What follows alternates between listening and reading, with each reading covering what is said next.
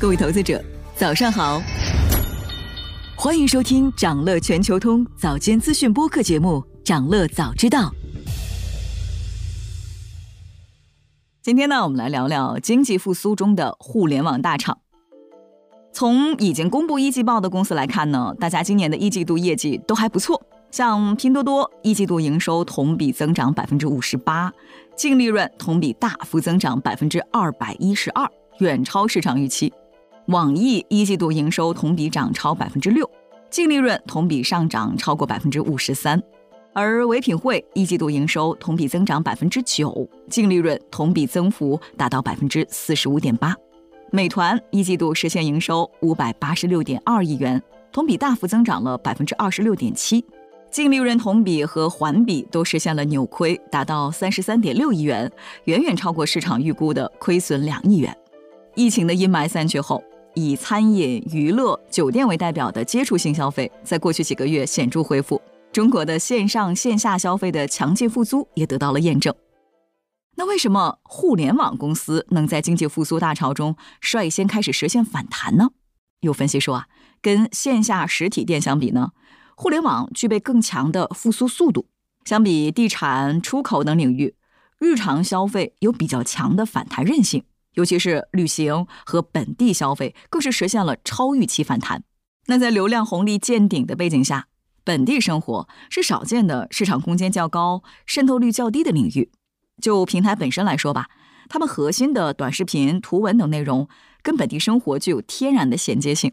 那通过内容的指引，平台类公司呢就可以构建起内容吸引用户、增加粘性、引导线下消费、返回平台推荐的闭环。在这个循环里打造全新的商业模式，所以各大互联网平台，包括小红书、快手和抖音等，都先后入驻了上海、成都等多个重点城市，并开展运营。通过线上内容引流到线下场景消费，并进行变现，成为平台发展的重要抓手。比如美团的 CEO 王兴就说：“得益于本地消费的强劲复苏，公司各项业务都实现了健康增长。美团深刻感受到国内经济基本面的韧性。”和国民消费的深厚潜力，并且在中国零售行业的发展中非常受益。同时，伴随着即时零售的场景和丰富度不断拓宽，公司闪购业务的订单量也同比增长了百分之三十五。根据美团的披露呢，旅行场景和中高客单价的订单量显著增加，节假日期间的礼物即时配送需求也大大增加了，非餐、酒饮和鲜花品类订单增长明显。此外呢。消费者在 App 上问诊和买药的心智也进一步加强，各类及时购药的需求也使得药品类别的订单量和用户数同比实现了强劲的增长。那值得一提的是啊，趁着复苏的东风，美团还把外卖业务拓展到了香港。虽然目前只是在旺角和大角咀范围内试点，不过上线第一天就实现了爆单。媒体消息显示，五月二十二号上周一，美团在香港推出的外卖平台 Kita。正式上线了，从早上八点开始运营。首批合作的餐厅呢，主要是连锁店，包括麦当劳、美心、KFC 等等。那到了当天晚上的八点，Kita 在旺角地区一共接到了大约一千五百个到两千个订单。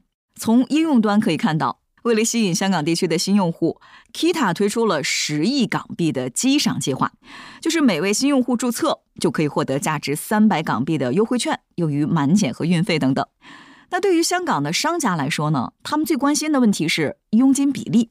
目前平台的抽佣比例大概是百分之三十，所以仍然有不少商家保持观望的态度。很多商家会同时选择在 Kita、Deliveroo 和 Foodpanda 三家平台上线。那后两家呢，是美团在香港市场的主要竞争对手。数据显示，从二零二一年到二零二二年六月。Food Panda 在香港外卖市场的市场份额大概是百分之五十，Deliveroo 大概是百分之三十四。那这两家分别是在二零一四年和二零一五年进入香港市场的。美团外卖进入香港消息传出后，这两家平台也开始推出各种不同的优惠活动，包括自提订单五折等等。有数据平台对香港的外卖市场做了个估算，他们说呢，二零二三年香港外卖市场的总收入预计超过五十亿元。到二零二五年可能达到七十四亿元。不过，即便如此，渗透率也只有百分之三。而内地的对比数据是，外卖送餐市场的渗透率已经接近百分之三十。那么问题的根源在哪里呢？其实啊，是香港的人力成本。人力成本叠加城市政策，使得香港的配送价格比内地要贵接近十倍。高密人口的城市需要更规范的交通规则，所以香港对电单车和单车的上路和停泊都有更严格的要求。所以在香港的外卖小哥里，步兵还是很有竞争力的。那结果就是因为外卖价格太高，用户自然就不愿意点外卖，平台呢也没有办法用规模化的理由来要求商家让利。那商家呢只能用提价来支付平台高达百分之三十的佣金。这么一来，香港的外卖就更贵了。最终就形成了香港外卖市场的恶性循环。所以呢，之前进入香港的两个外卖平台 Foodpanda 和 Deliveroo 都是主打中高端外卖的。哎，那这样一来，香港的中低端外卖市场是不是就没法做了呢？美团的策略是这样的：Kita 在香港的主要定位呢就是单人外卖市场，他们在 App 上设置了一个一人饭堂专区，那主打的就是一个人点外卖的高性价比。通过补贴的方式，目前用户在 Kita 点一顿外卖，包括运费在内的客单价大概是六十港币。那这个价格对比同类服务便宜了一半左右。美团的算盘是啊，当他们用这个方式占据一定市场份额后，就用规模效应要求供应链让利，通过对内压缩人工成本，对外向商家要折扣的方式，两手抓，找到自己的盈利点。而分析认为呢，因为香港和很多海外市场有着相似性。一旦美团拿下香港，就可以迅速复制到各个国家和地区，成为像 TikTok 一样非常具传染力的应用。因此，香港将会是美团出海战略的核心一环。